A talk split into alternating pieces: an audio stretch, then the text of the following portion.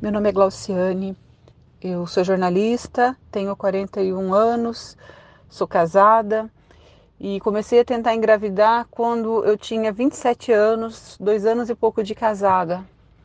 É, sempre nos, nos prevenimos e, e, achamos que quando a gente parasse né, com os métodos contraceptivos, a, a gravidez viria naturalmente, como a gente sempre ouvia falar mas não foi bem desse jeito, né? Depois de alguns meses tentando é, e também apoiada no que a minha médica tinha falado, que meu ciclo era muito regulado e mulheres com ciclo é, dessa forma engravidavam com muita facilidade, eu comecei a desconfiar que alguma coisa poderia não estar é, indo muito bem. Aí eu procurei na internet informações para entender um pouco né, o que poderia estar acontecendo.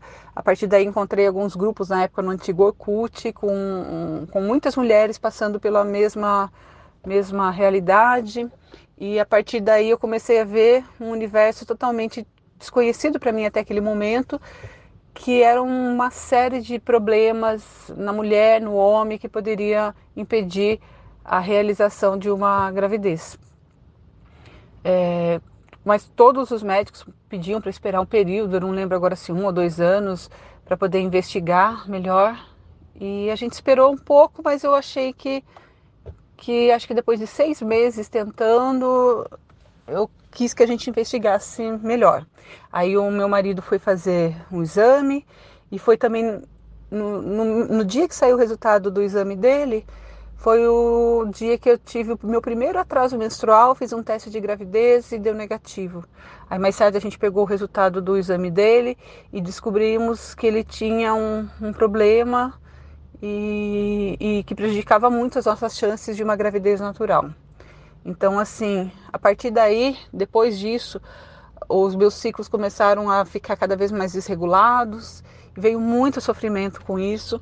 Eu imaginava que que ficava com medo de nunca poder realizar esse sonho. Eu imaginava que que era tão fácil, né, para outras pessoas ter um filho e eu sentia no meu corpo uma dor física pela ausência de alguém que eu nunca tive, né, de uma situação, de momentos que eu nunca tive. É muito difícil que as pessoas entendam, mas é, é um sentimento muito complicado. Primeiro que, que nos mostra que a gente não está no controle realmente, né, de tudo. Não basta, ah, vou parar de me prevenir que eu vou no mês seguinte engravidar. E, e segundo, é essa coisa louca de sentir saudade de uma coisa que você nunca viveu. Sentir uma dor física, uma, uma tristeza que fazia, me fazia chorar todos os meses quando descobria que não tinha dado certo.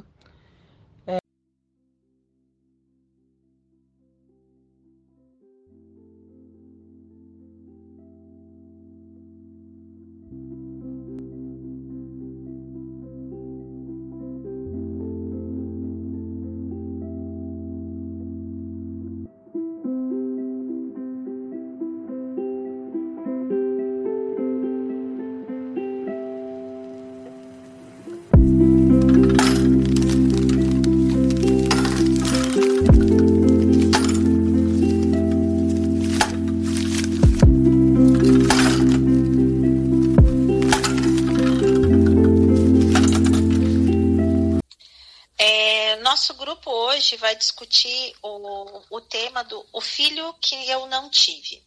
Participa do nosso grupo é, Ana Cícia Ribeiro, Cristiane Florentina Labate Uchoas, Flaviane de Oliveira Leão e Maria Carolina Pina, certo? É, esse tema hoje ele é relevante sobre o luto da infertilidade.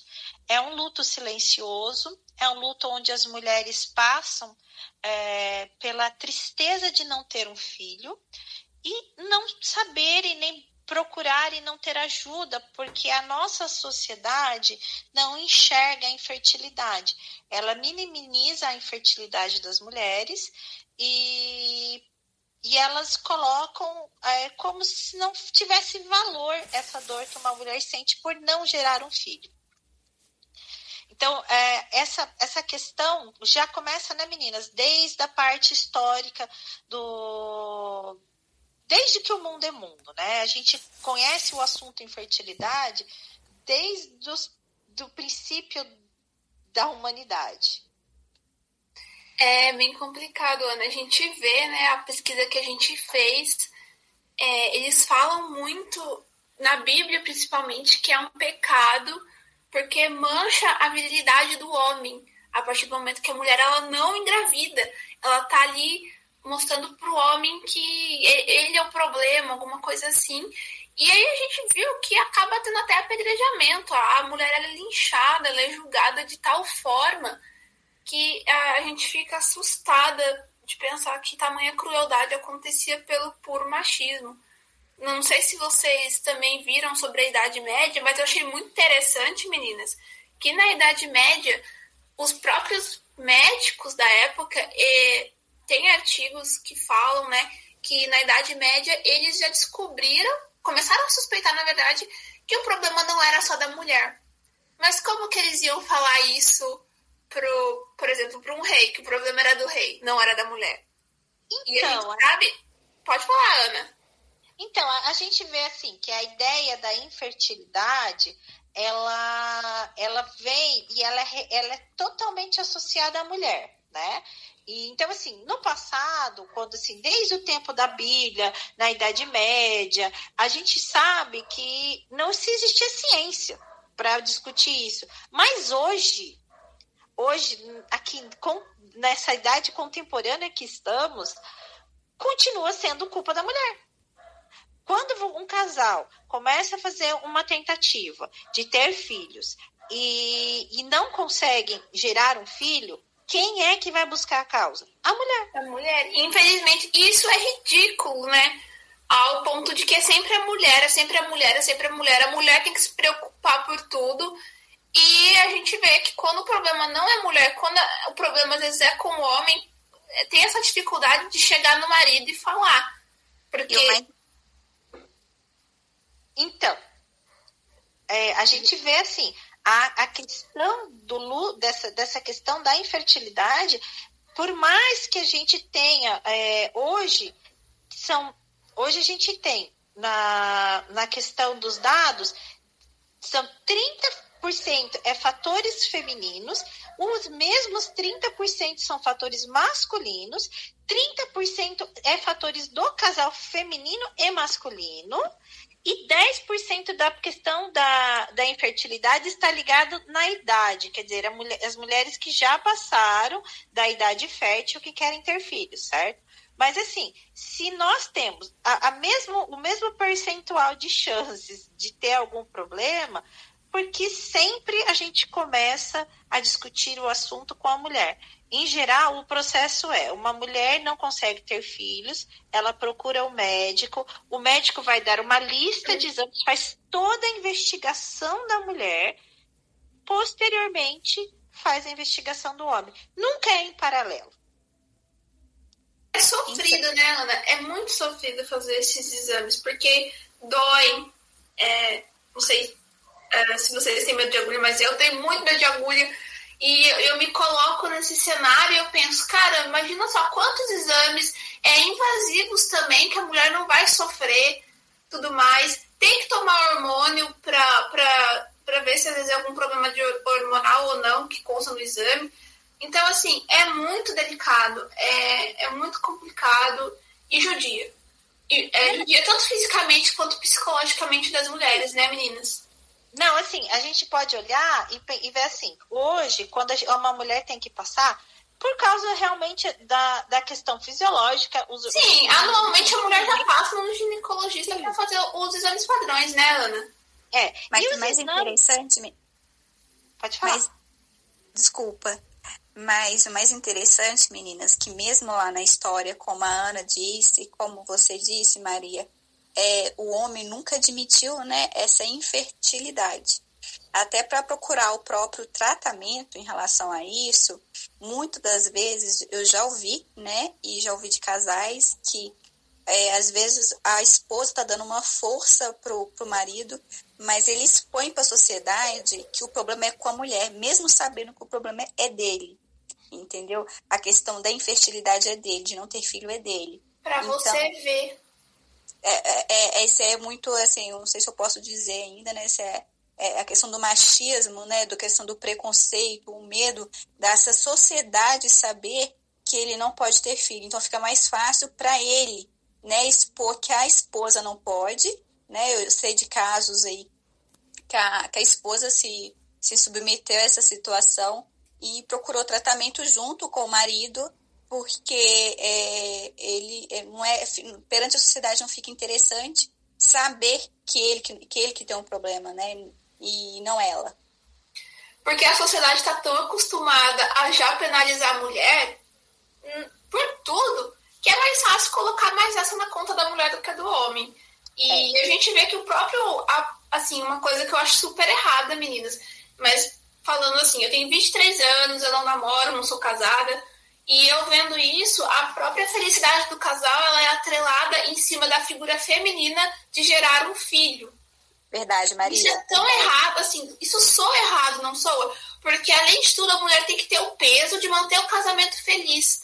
Verdade. Tem algumas. É, eu não sei se vocês já viram no Instagram, um Instagram é, tem Quebrando o Tabu o nome da página eles postaram algumas imagens de capas de revistas dos anos 40, 50, 60, 70, em que falavam dicas para a mulher deixar o homem feliz no casamento. E a dos anos 40, é bem, dos anos 40, 50 é bem triste, porque eles falam: não indague seu marido, não questione o que ele está fazendo. Se ele quiser ir para a cama com você, apenas faça, obedeça e tudo girando assim em prol do marido. Mas e quando pega a mulher? Quando o problema é a infertilidade da mulher, muitas vezes o próprio marido não sabe dar o apoio para ela. Porque é, é, difícil você saber que você não você quer ser mãe e você não consegue gerar o seu filho e o marido ele não apoia. Na eu verdade, ele vive o próprio luto dele, desculpa, Ana, mas eu sei que ele vive o próprio luto dele e mesmo assim, muitas vezes ele não apoia, ele tem o luto silencioso dele, mas não tá ali pela mulher dele. Ele só pensa no casamento, que aquilo vai trazer infelicidade, como a Flaviana falou, a vergonha, né? A, a infertilidade, assim, é, é bem, bem voltando para o assunto nosso mesmo, que é a questão da infertilidade feminina, nessa questão do luto, é, a gente pode ver, ver o seguinte, que a dor da infertilidade, ela é solitária e ela é silenciosa. Ela é um luto não reconhecido. O que, que isso quer dizer? Que a maioria das pessoas da nossa sociedade, do jeito que nós vivemos, elas simplesmente ignoram as pessoas que não têm filhos, é, elas ignoram é, a dor. Então, assim, as, muitas mulheres que passam por essa situação, elas vão ouvir o seguinte: é, é só você parar de pensar no assunto. É só você adotar um filho. É só vocês é, pararem de ficar procurando médico, vai acontecer. E muitas vezes a gente sabe, porque assim, não é isso. A, a, mulher e o homem precisam passar por alguns exames, precisam realmente ter um diagnóstico, precisam buscar ajuda. Muitas vezes é, são ajudas mais simples, são só medicações, outras vezes precisa de, de maiores intervenções, como fazer fertilização in vitro, como fazer inseminação artificial. Aí vai depender do diagnóstico médico. Mas assim, muitas vezes é uma dor em silêncio. Por quê? Porque a mulher que está passando pelo processo de querer gerar um filho e não gerá-lo, ela não pode contar com a sociedade. Porque assim, a única pessoa que a gente consegue é, conversar sobre isso é quem passa por isso. Então, assim, até nesse, nesse depoimento que a gente está ouvindo dessa colega, é, a gente pode ver o seguinte: ela foi buscar ajuda em redes sociais de pessoas que estavam passando pelos mesmos problemas e fazendo as mesmas trocas. Por quê? Porque você conversar na família, você vai conversar na família, mas a sua cunhada engravidou na terceira tentativa, a sua irmã engravidou sem querer, e aí o que essas pessoas podem contribuir? Elas não conseguem contribuir para você, elas não entendem a sua dor e vão minimizar dizendo porque você está sofrendo à toa. Sim, e tem o fato da religião também ah, algumas religiões elas são mais conservadoras Anas, e, não, e não permitem o tratamento, né? Fazer, colocar hormônio, fertilização in vitro. Tem, tem mulheres que têm as religiões mais conservadoras e até hoje tem religião que não permite. Eu, infelizmente, eu nunca conheci um caso desses, de, da falta da infertilidade, mas eu conheci de depressão que a mulher se recusava a tomar o remédio porque a religião dela não permitia, porque era simplesmente colocar algo do demônio no corpo dela. E imagina, a gente tem que olhar todos os cenários possíveis da mulher infértil. Então a gente também tem que tomar esse cuidado com a religião. Querendo ou não, porque ela também vai pegar, ela também, é, se a mulher for bem religiosa, tem todo esse problema e acaba que no final, eu, simplesmente ela não, não vai ter filho.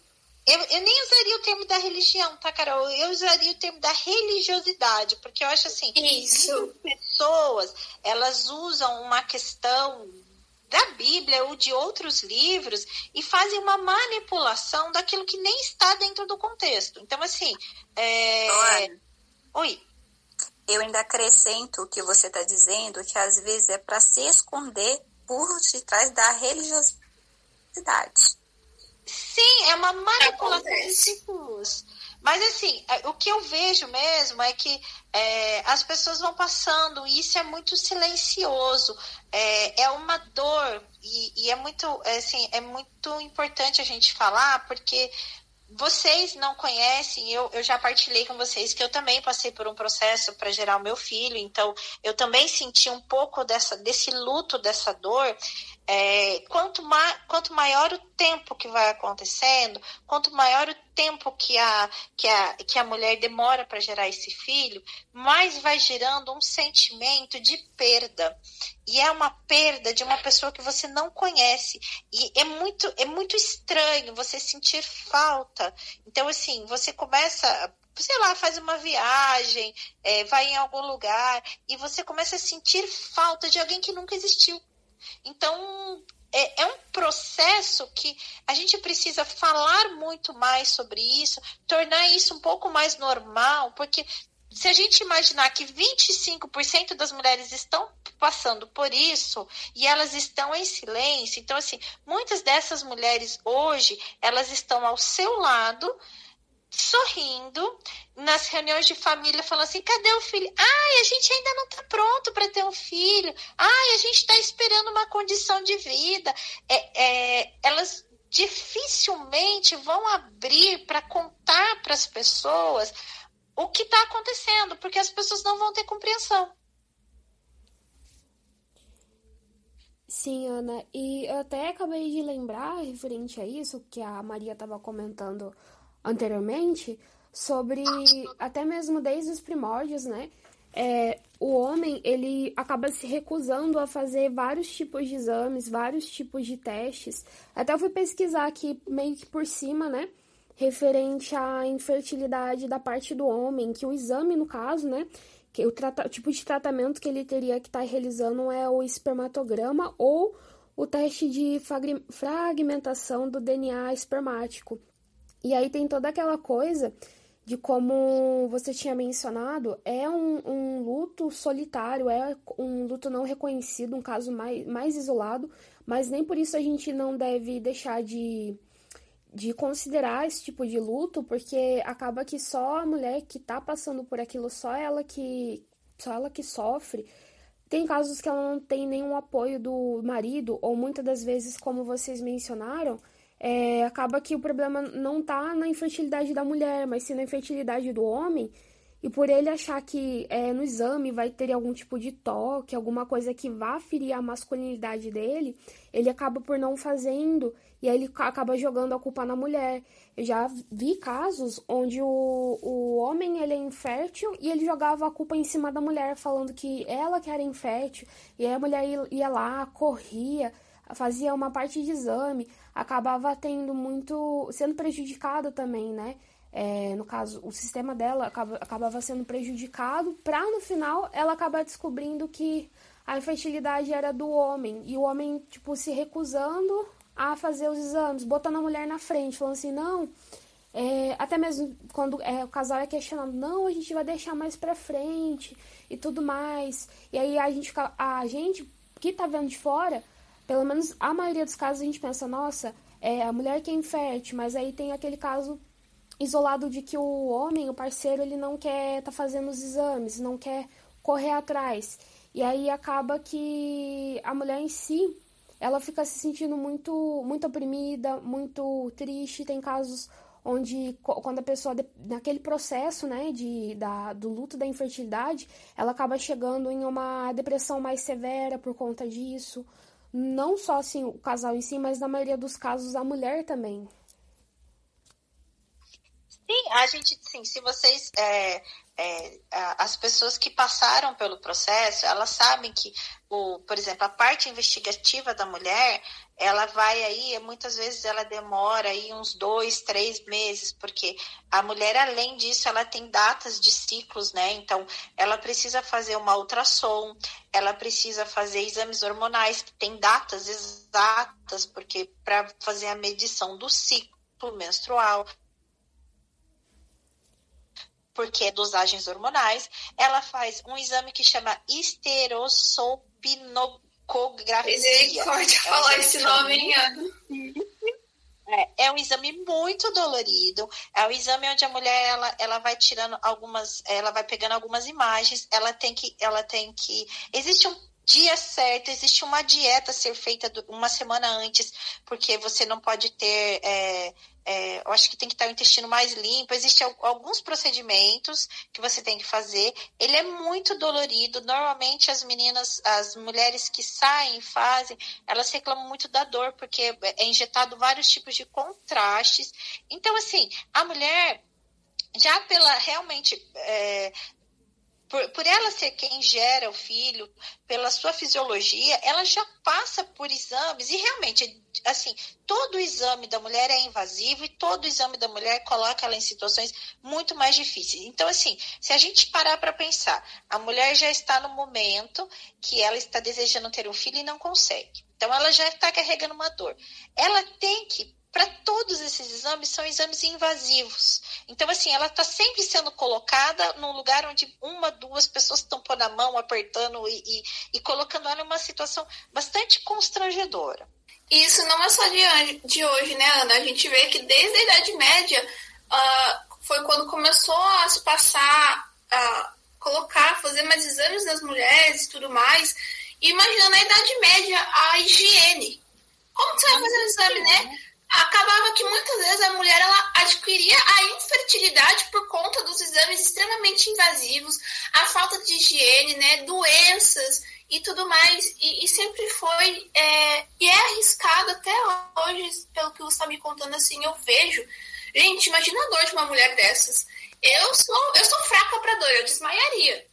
Eu falo, eu desmaiaria, porque muito complicado. E assim, seja qual for o diagnóstico, se a mulher tem um problema, se o homem tem um problema, ou se o casal tem um problema, Sim. quem gera o filho é a mulher. Então, quem vai passar pela pior parte do. Porque assim, cada, cada, cada diagnóstico tem um tratamento. Então, tem tratamentos mais leves, tem tratamentos que é, são só alguns comprimidos, algumas doses hormonais, e, e, o, e o corpo se, se, é, se reajusta.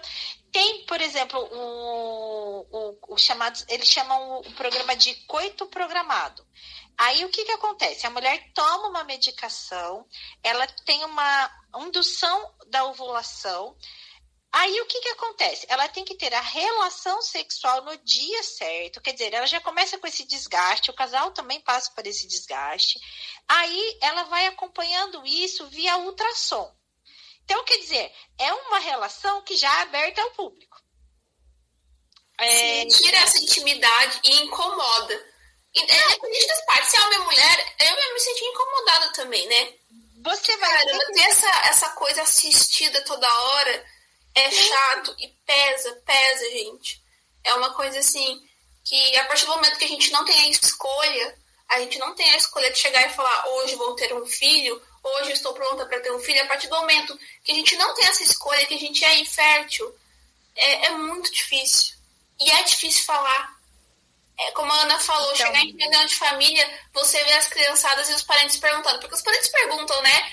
Sempre tem a tia, o tio, pergunta, e os filhos? Quando vocês vão ter? Isso e aquilo. E você não poder, você não conseguir, não é nem questão de você não poder, é questão de você não conseguir falar. Porque não é fácil.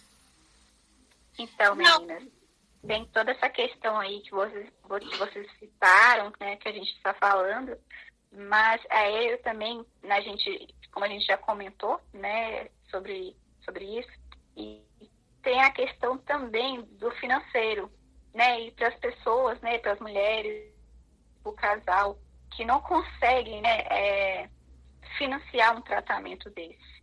Né? Imagina a frustração, a dor, né, o sentimento de estar tá passando por isso e, Verdade. não ter, e não ter caminhos, não ter é, caminhos para estar tá correndo atrás, né? Porque eu sei de casais, né? Como eu já tenho uma amiga também que passou por isso, que é, teve um custo muito alto, mas eles conseguiram, né? É, e graças a Deus eles têm o filho dele hoje né? Mas é, ele, ele é um empresário, ele tem dinheiro, ela também tem dinheiro. E as pessoas que não têm dinheiro, né? Como que é, se comportam nessa situação?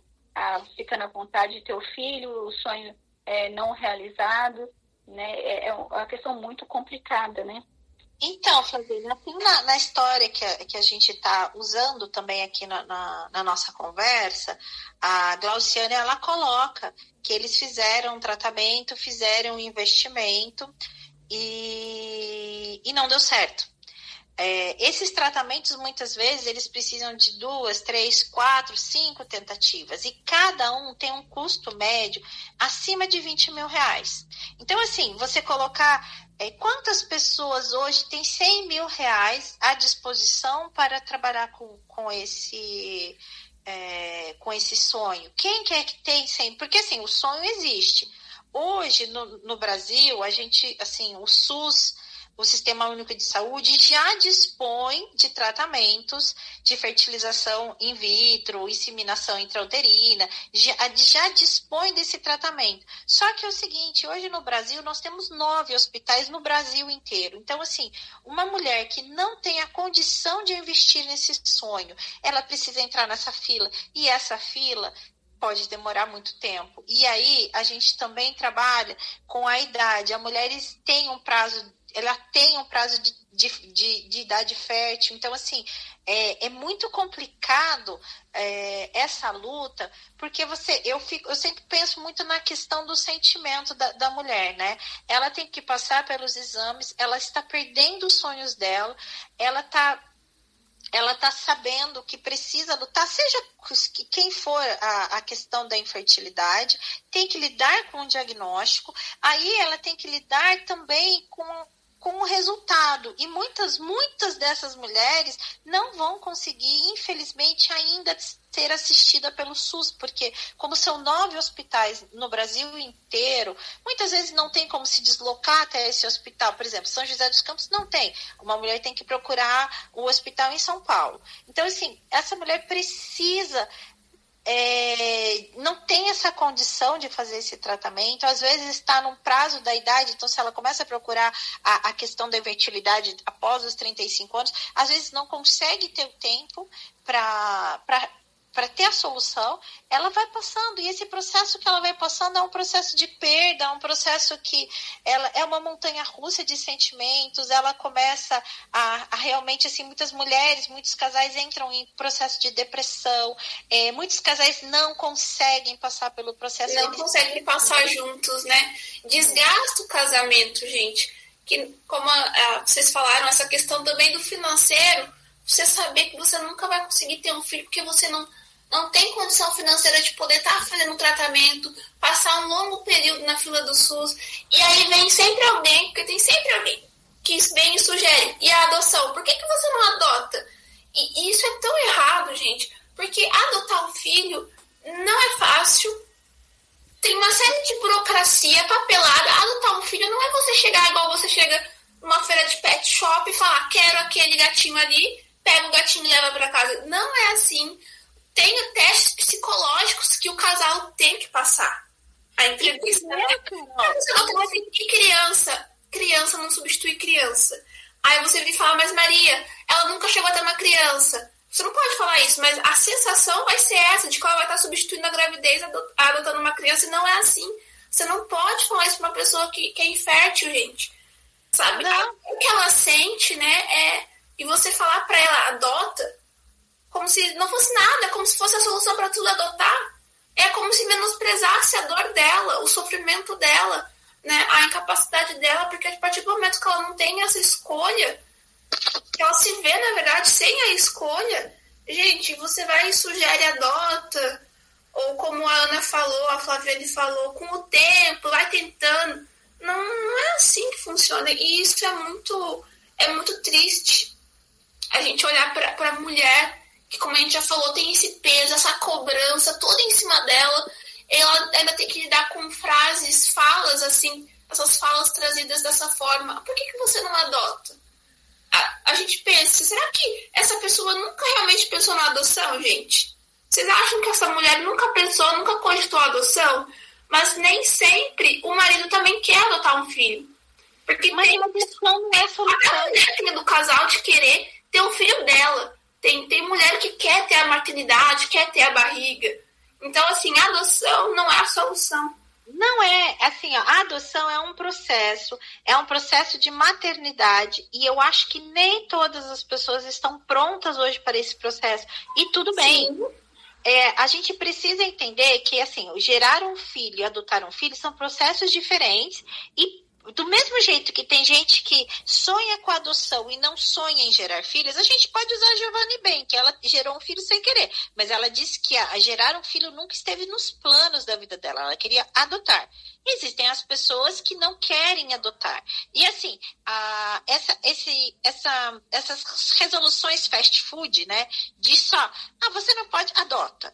Não é assim que funciona. Porque assim, ó, uma mulher que passa, ela a gente sempre precisa voltar e focar na situação. Uma mulher ela passa por exames invasivos, ela passa por uma expectativa de perda de sonhos, então ela tem o sonho de ser mãe naquele momento que ela recebe um diagnóstico, acabou ela vai passar por um momento assim que ela vai se negar de ver aquele, aquele exame, ela não vai acreditar naquilo, ela vai dizer, ela vai procurar uma outra opinião médica. Isso acontece muito, tá? Eu preciso entender, o casal vai procurar uma outra oportunidade. Então, assim, vai passar por esse processo, eles vão passar por um processo de chorar, de ficar triste, e tudo isso sozinho, gente. Não existe pessoas que vão estar ali, porque vou te dizer que a maioria das pessoas vão minimizar a dor do casal. Aí, na sequência, um vai culpar o outro, porque a culpa é sua, a culpa é minha, a culpa é do Zé, culpa... Então, assim, vão passar por esse processo, depois vai ter que passar por um processo de aceitação, de buscar um tratamento, esse, esse processo da busca do tratamento também inclui a questão de discutir financeiramente, discutir se você está pronto para passar por isso. Por isso que todo esse processo é, todos os médicos deviam sugerir que também tivesse um acompanhamento psicológico, porque a mulher ela precisa entender se ela está pronta para isso. É, muitas vezes, quem passa por tratamentos assim é, mais invasivos, que é a inseminação, que é a fertilização in vitro, vai saber que ela não vai tomar um comprimidinho de hormônio, ela vai tomar muitos. Então, assim, a mulher provavelmente ela vai ganhar 10, 12 quilos nesse processo, ela vai ter um mal-estar muito grande, uma alteração de, de humor muito grande. Então, assim, é um sentimento de uma montanha russa nesse momento. O homem está pronto para passar por isso, a mulher está pronta para passar por isso, e eles estão prontos juntos para pegar um resultado negativo depois de passar por esse processo? Por isso, a gente tem que entender que é uma dor e entender que muitos, pode ver muitos casais passam pelo processo da fertilização e não conversam e não falam nem para os seus familiares, porque gera uma expectativa, gera uma cobrança e o casal já está cansado de todas as situações. Então, é, esse, esse, a gente tem que parar, e eu acho assim que todas as clínicas que começam a trabalhar com essa questão da fertilidade, eles deviam também colocar um acompanhamento psicológico, porque um casal muitas vezes não suporta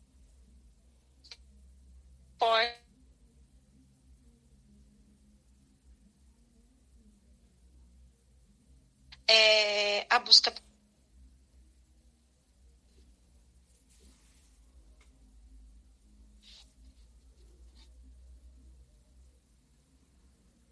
Então, meninas, eu acho que a gente é importante falar sobre isso, importante pensar nessa conclusão de que a, a ajuda do, do, do, psicólogo é importante, a gente precisa pensar sobre é, que, assim, a gente tem o final feliz da nossa história, mas Nem muitas vezes não consegue, né, Ana? Não, tem a, a, a psicoterapia, ela, ao meu ver, por ser um assunto que a gente está falando da infertilidade da mulher, mas a gente sabe que a barra do casal também, a psicoterapia em casal seria muito boa.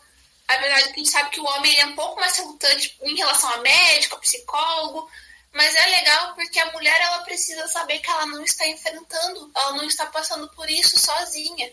Porque como a gente já falou várias vezes, é um luto solitário, é um luto silencioso. A partir do momento que você não tem a escolha, Mente. quando a escolha é tirada de você, eu penso hoje, é, eu não quero ter filho. Tenho 23 anos, quero me formar, quero conhecer o mundo, quero, sabe, eu tenho muitas expectativas do que eu quero fazer antes de ter um filho. Mas e se lá pra frente, jogando meus 35 anos? Que a gente sabe que com 35 anos o pessoal já, já olha torto pra mulher porque ela não tem um filho ainda. Mas jogando meus 35 anos, vamos pensar, se eu descubro com 35 anos que eu não posso ter filho, a dor que eu não vou sentir por, por saber que, que eu não tive a escolha, que eu nunca tive a escolha sabe? E, e a depressão, gente, a gente cai em depressão. É, no momento que você cai em depressão, ansiedade, também entra processo de psicoterapia, é, psiquiatria, né, nisso, que muitas pessoas acabam ficando num estado tão depressivo que elas precisam fazer tratamentos psiquiátricos. E a importância do psicólogo de estar ali, de ouvir, de orientar. A, os psicólogos, eles têm um papel muito importante nisso para poder ajudar as pessoas a saírem disso, porque não é fácil você aceitar. Eu acho que, como eu nunca passei por isso, eu não conheço pessoas, eu até conheço pessoas que passaram por isso, mas não por serem inférteis, é, como, como que a pessoa aceita? Sabe? Ana, você que tem uma história, passou também um pouco por isso, a própria história da sua amiga, como que é essa coisa de você não aceitar? Porque a sociedade vai ter que impor. A sociedade, na verdade, ela impõe. Você não pode ter filho. Mas o processo de aceitar, a autoaceitação de que você não pode ter filho é muito doloroso. É um luto, é um luto cruel, eu, eu ousaria dizer. Carol, é muito difícil. E, na verdade, sabe como, como essas pessoas passam pelo processo? Elas fogem. Assim, eu acho Elas que. Elas procuram fugas, né? Fugas muitas Pode. vezes fáceis, é, outras não, mas elas procuram fugas para poder lidar com um problema que, que é complicado. É difícil de falar. Então, Porque a, eu estava fazendo minhas pesquisas e a própria, o que eu li, a própria maternidade, ela traz o símbolo, ela carrega o símbolo feminino, o símbolo da feminilidade da mulher. Entende? Então, meio que isso tira da mulher isso. É, eu não sei explicar, não estou sabendo me expressar direito, mas assim como o homem, quando ele consegue ter filhos, ele engravida uma mulher, exibe a virilidade dele, a masculinidade, o mesmo acontece com a mulher, biologicamente falando. Sim, e a partir do momento que ela não é fértil, é, o que acontece? A infertilidade ela nada mais é do que quando o casal passa um ano tendo relações sexuais sem métodos contraceptivos e não consegue engravidar. E a gente sabe que a natureza ela considera isso como uma anomalia, né? Então, mas e aí, você vai chegar para uma mulher e falar que ela tem uma anomalia? Que ela é um erro genético? Ela já um sabe. erro da natureza? Não, ela já sabe, a dor já está dentro dela. Exatamente. E, Imagina essa impotência que ela não vai sentir. E todas as vezes que essa mulher que está dentro do processo encontra com uma amiga que engravidou, encontra com uma amiga que está com o bebê, encont... Eh, você pode ter certeza que naquele momento a dor se levanta. E essas mulheres que não geram, então passam um, dois, dez, quinze, vinte anos e nunca geraram filhos e não querem adotar, em geral, elas se excluem. Então, assim, eu posso contar assim, eu tenho várias amigas é, que, que, estiveram, até a Glauciano foi uma amiga que a gente estava no mesmo grupo do tempo do Orkut, nós caminhamos juntas, então, do grupo, a maioria, vamos colocar aí, 80% de, das, das amigas é, engravidaram e os 20% não. Desses 20%, é, deste grupo não é uma média que a gente pode usar nacionalmente, tá? Elas não adotaram. E hoje são as meninas com quem a gente menos tem contato, porque elas saíram, porque assim, a vida vai passando, esse grupo existe há mais de 13 anos, porque meu filho já tem 13 anos, então assim, esse grupo existe há mais de 13 anos, então há 13 anos nós trocamos ideias, conversamos, mas assim, elas vão se sentindo excluídas, porque a gente passou por uma geração de bebês, agora a gente passa por uma geração de pré-adolescentes e adolescentes. Então, houve momentos que elas falaram: Olha, eu gosto muito de vocês, estou à disposição, mas elas saem. E elas não continuam, assim, a amizade fica mais distante. Por quê? Porque não consegue lidar com a dor. E, e é um luto, a pessoa vai carregar para sempre a perda daquilo que nunca existiu. É, é um perda luto que não, a gente vai. É um luto que vivencia as fases diariamente, né, Ana? Anualmente. É um luto que sempre vai estar lá presente, né? Sim, é, é um luto que a cada choro de bebê que essa pessoa ouvir, a cada bebê, a cada bebê da família que nascer. Porque assim, a cada bebê da família que nasce é uma cobrança que vem. Sim. Então, assim, o peso, né? É, ah, o fulano já tá no terceiro filho, vocês nem começaram. E, e as pessoas, eu sempre falo, eu passei por isso e as pessoas precisam ter, assim, ter uma educação de que a gente não se comenta e não se pergunta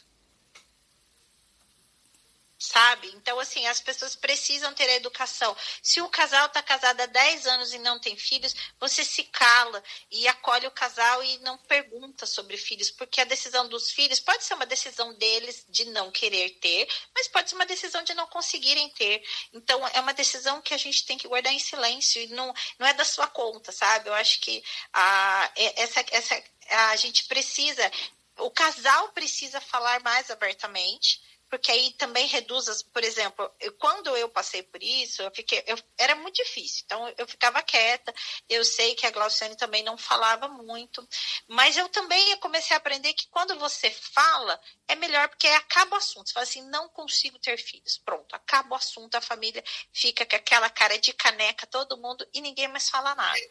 É, eu imagino que sim, que a, como você falou, a família cobra, infelizmente, a família, a sociedade, os Todo amigos. mundo, né, Ana? Todo mundo, todo mundo.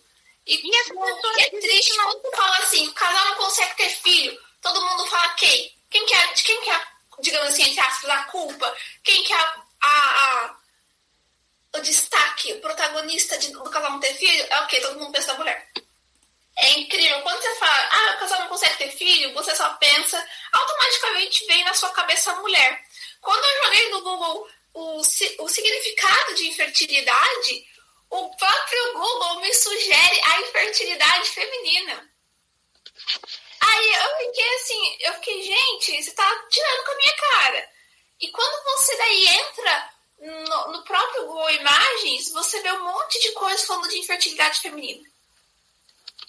Aí tem as fotos dos casais e tudo mais, mas tem muito da infertilidade feminina. Para você ver no Google, assim, uma coisa internacional. E você, e você fica chocada. Eu fiquei, eu fui escrever o relatório, a parte, história, é, a parte escrita, e eu não acreditei. Eu tava totalmente sem norte, eu tava sem inspiração, e quando eu sento, falar, vamos, vamos começar com alguma coisa legal, vamos procurar pelo dicionário, e ele já me dá essa, essa, essa sugestão da infertilidade feminina, logo de segunda. A, primeira, a segunda coisa que apareceu para mim foi infertilidade feminina eu fiquei, caramba, que situação, né? Que você não fica.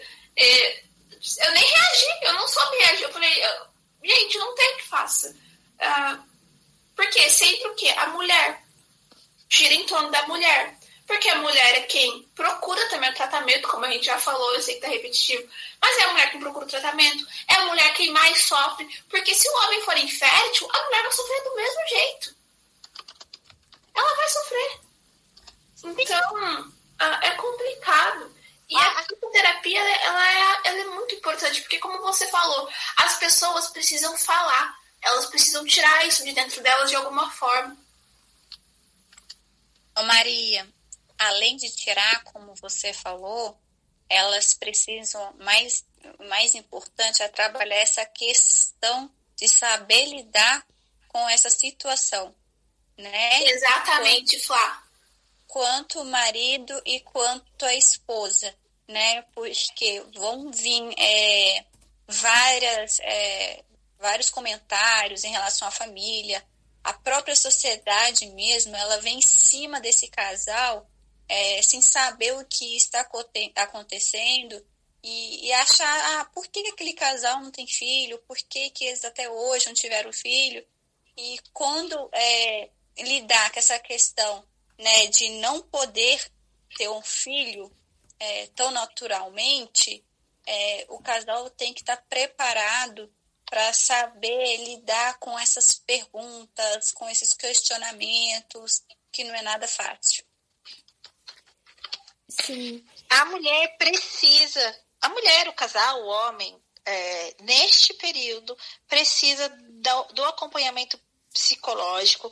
Até na nossa história, a Glau conta que ela realmente ela, ela teve um acompanhamento de uma psicóloga no momento, que eu acho que foi o que trouxe tranquilidade, fez com que ela aceitasse o processo, aceitou o tratamento, aceitou a negativa, aceitou o aborto, aceitou a, a perda. Do, e, e, eu acho que isso trouxe uma leveza.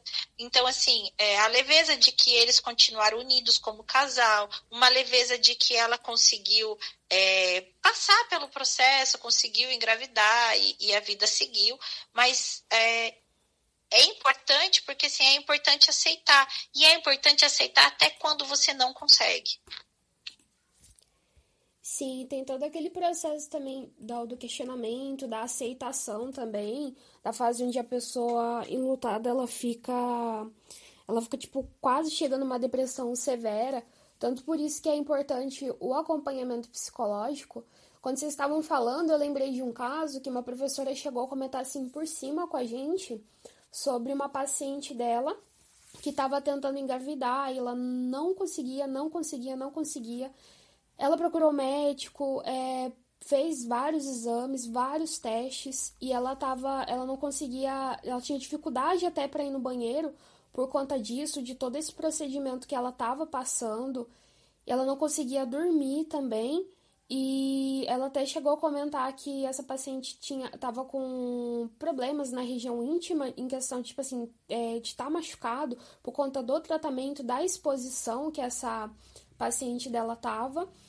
E aí ela chegou e perguntou para a paciente dela: "Mas é você que quer engravidar mesmo? É você que quer esse filho?" E ela não respondia, não respondia de jeito nenhum. Tanto que passou algumas sessões e depois de um tempo ela ela questionou de novo para a paciente dela se é, era ela mesma que queria engravidar.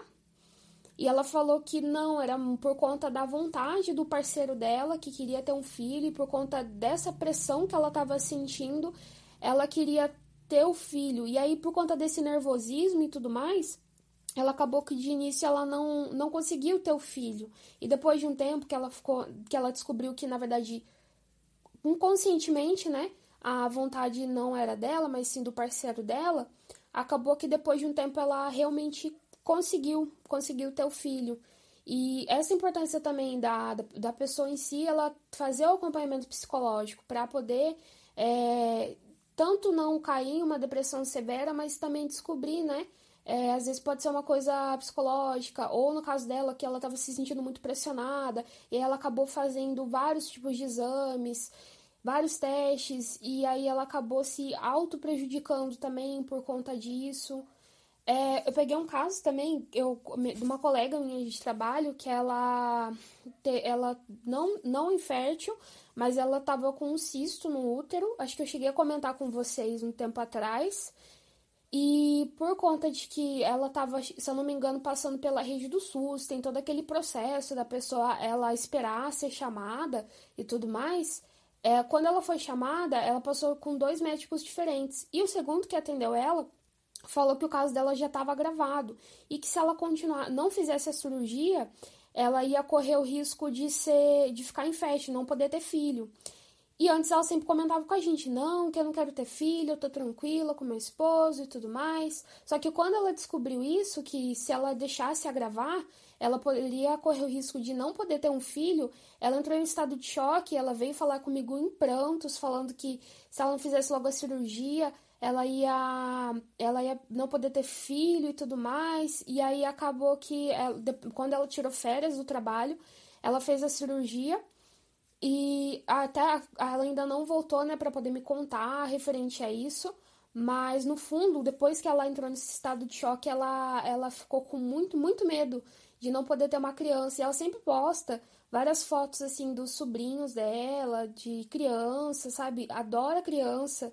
Então ela acabou descobrindo que inconscientemente ela queria, queria ter o filho. E aí, só que não naquele momento, mas ela gostaria de ter um futuramente. Então eu acho até mesmo, tanto nos dois casos, que é interessante ter esse acompanhamento psicológico. Porque pra gente descobrir tanto as causas também, se é realmente uma coisa biológica da pessoa, se ela realmente é, não pode mesmo né, ter o filho, que é, que é infértil, ou se é uma coisa assim, é, como do primeiro caso, uma pressão, uma, uma coisa, um trauma da pessoa também. Ah, eu conheço. Na verdade, eu não cheguei a conhecer, né? Eu soube por cima de uma moça que ela tem, acho que, uns 23, 24 anos. Ela é professora e ela adora criança. E ela descobriu há um tempinho que ela tem um problema no, no útero, no ovário, nos ovários. E ela já tem um prazo, gente. Olha só isso. É que coisa. Já, o médico já estipulou um prazo para ela ter filho.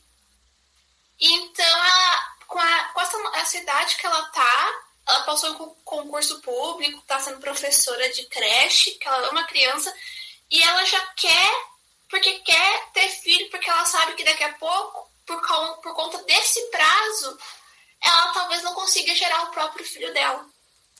E imagina, né? Com essa idade, você chegar pro seu parceiro e falar, quero ter um filho. A maioria do pessoal tá saindo da faculdade agora, ou tá indo na faculdade, tá iniciando uma vida financeira, porque ter filho, escolher ter filho também tem todos uns critérios. A gente não quer, a gente procura estar estabilizado financeiramente para poder fazer essa escolha de ter um filho.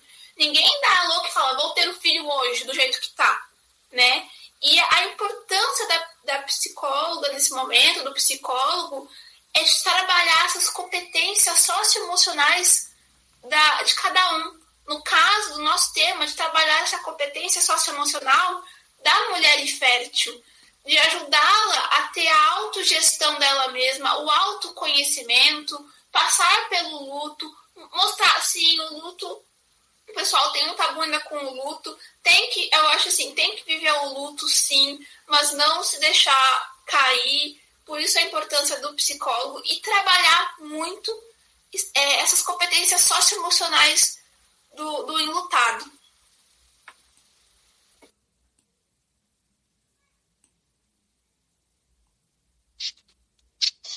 É, eu, eu, eu posso concluir assim é, essa parte tudo, de tudo que a gente está falando, é, assim, fazendo um bate rápido, é que nós temos 25% no Brasil hoje, no mundo hoje, de casais que não conseguem ter filhos. Nós temos 25% dessas. De, é, nós temos essa população 25% que na maioria das vezes não fala sobre a sua própria dor, ela sente. É, boa parte dessas pessoas não tem o alcance, não tem o entendimento de buscar uma ajuda e existe uma cobrança gigantesca da sociedade. Então, assim, se eu puder deixar a minha contribuição sobre esse assunto é, é procure um médico, procure ajuda, mas no, no seu paralelo, procure uma ajuda psicológica para que o sonho de ter filho não destruam carreiras, não destruam casamentos, não destruam amizades, não façam cortes com a família por, por causa de uma dor. Então, se eu puder deixar essa minha contribuição para esse trabalho, que seja essa. Torno as palavras das, das minhas. Foi uma experiência muito interessante é, estudar sobre o luto da infertilidade, pesquisar sobre a infertilidade, pesquisar toda a, essa, essa gama né, de peso, esse peso que vem desde o início dos tempos, gente. É, essa pressão toda da mulher. Nós, como mulheres, um grupo integralmente de mulheres, nós sabemos que tem um peso já para tudo na sociedade, tem um peso em cima de nós, mas principalmente a capacidade de gerar um filho é muito grande. E, e eu não consigo imaginar como seria se eu descobrisse daqui a alguns anos que eu não posso gerar um filho. Seria uma, uma sensação de impotência, né? É, me sentiria injustiçada, teria síndrome do protagonismo. Por que eu? Por que eu? Mas é, é fazendo um tratamento médico, é procurando um psicólogo, acima de tudo, gente, porque é importante nós trabalharmos com as nossas emoções, porque o luto, ele precisa ser vivido. Mas existem maneiras de viver o luto. Não é pegando a saída mais fácil, o caminho mais fácil. Não é, às vezes as pessoas falam se deixando levar pela dor, ficando depressiva, mas a gente sabe que a pessoa que tem depressão, ela lutou muito ela lutou muito até que ela não aguenta mais lutar. Então, é tendo companhia, é não ficando sozinha, é tendo essa parceria com amigas, com o próprio marido, com a família, sem julgamentos, né? E eu agradeço muito a oportunidade de ter feito esse trabalho com vocês, meninas. Então, muito obrigada. Eu acho que não só. Oi. Pode falar. Não, só... Só ia dizer muito obrigada a todas e que foi muito, muito interessante, muito rico fazer esse trabalho, é, porque ele fala muito sobre a minha dor e foi muito legal falar sobre isso. É, eu ia falar que eu acho que não só para gente que está construindo né, esse material todo didático, mas para se alguém, por exemplo, que conhece assim, 0% do assunto, é, vai, tanto quanto a gente, conhecer um pouco mais sobre esse luto não reconhecido. E é uma forma também da gente também conscientizar não só as mulheres, como também os homens a procurar, né, é, tratamento nesse tipo de caso, nesse tipo de luto. E eu queria agradecer também, é, no caso, para a gente conseguir né, se, se unir e fazer esse material. Foi tudo, sim, feito de forma tranquila. E muito obrigada, viu, meninas? Eu, gente, eu quero agradecer a todas, né, pela colaboração, né? Eu acabei aprendendo um pouco mais com cada uma de vocês, né? Foi muito rico para mim. É, foi muito importante saber essa questão aí mais mais a fundo sobre a infertilidade, né? E o papel é importante do, do psicólogo é, nesse, nessa questão. E é isso. espero que possamos fazer outros trabalhos junto. É minha eterna gratidão.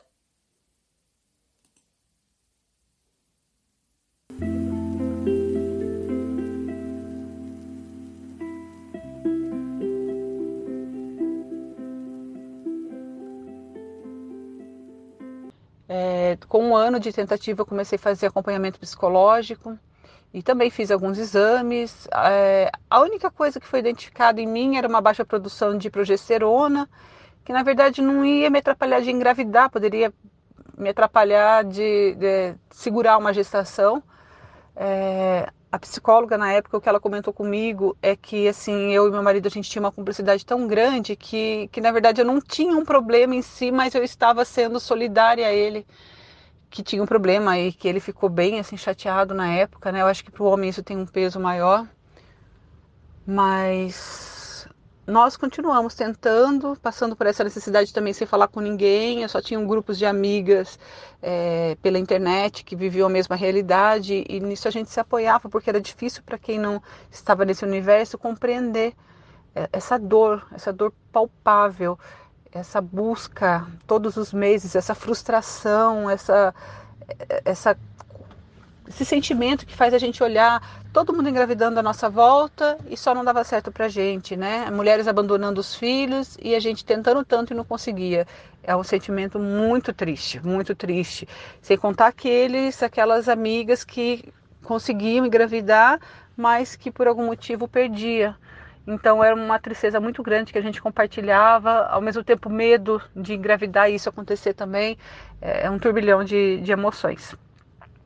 No meu caso, com o tempo, é, a gente descobriu que a melhor saída para nós era fazer uma fertilização in vitro, né? Procuramos uma clínica na minha cidade, fizemos o tratamento. No meio do meu tratamento, o médico descobriu que eu tinha endometriose no ovário, que para mim foi uma grande surpresa, porque eu nunca tive cólica e nenhum outro sintoma. Mas ele falou que isso reduzia mais ainda as chances é, no próprio tratamento. Nesse, tratamento, eu consegui gerar apenas três embriões de boa qualidade, que foram transferidos para o meu útero.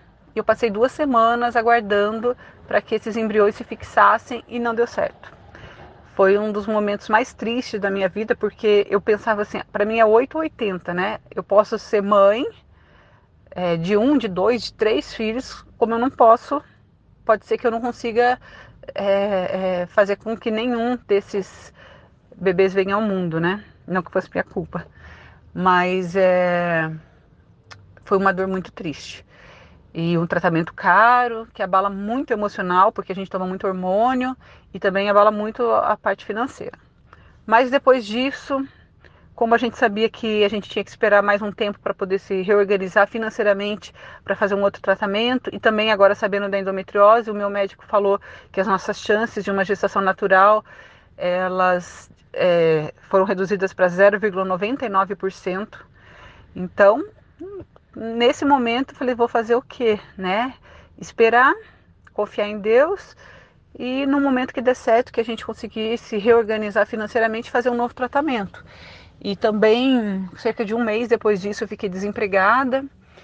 E aí eu falei assim, nossa, vou cuidar da minha casa, vou me organizar, porque não tem muito o que fazer nesse sentido. Ainda doía muito, mas eu estava mais serena.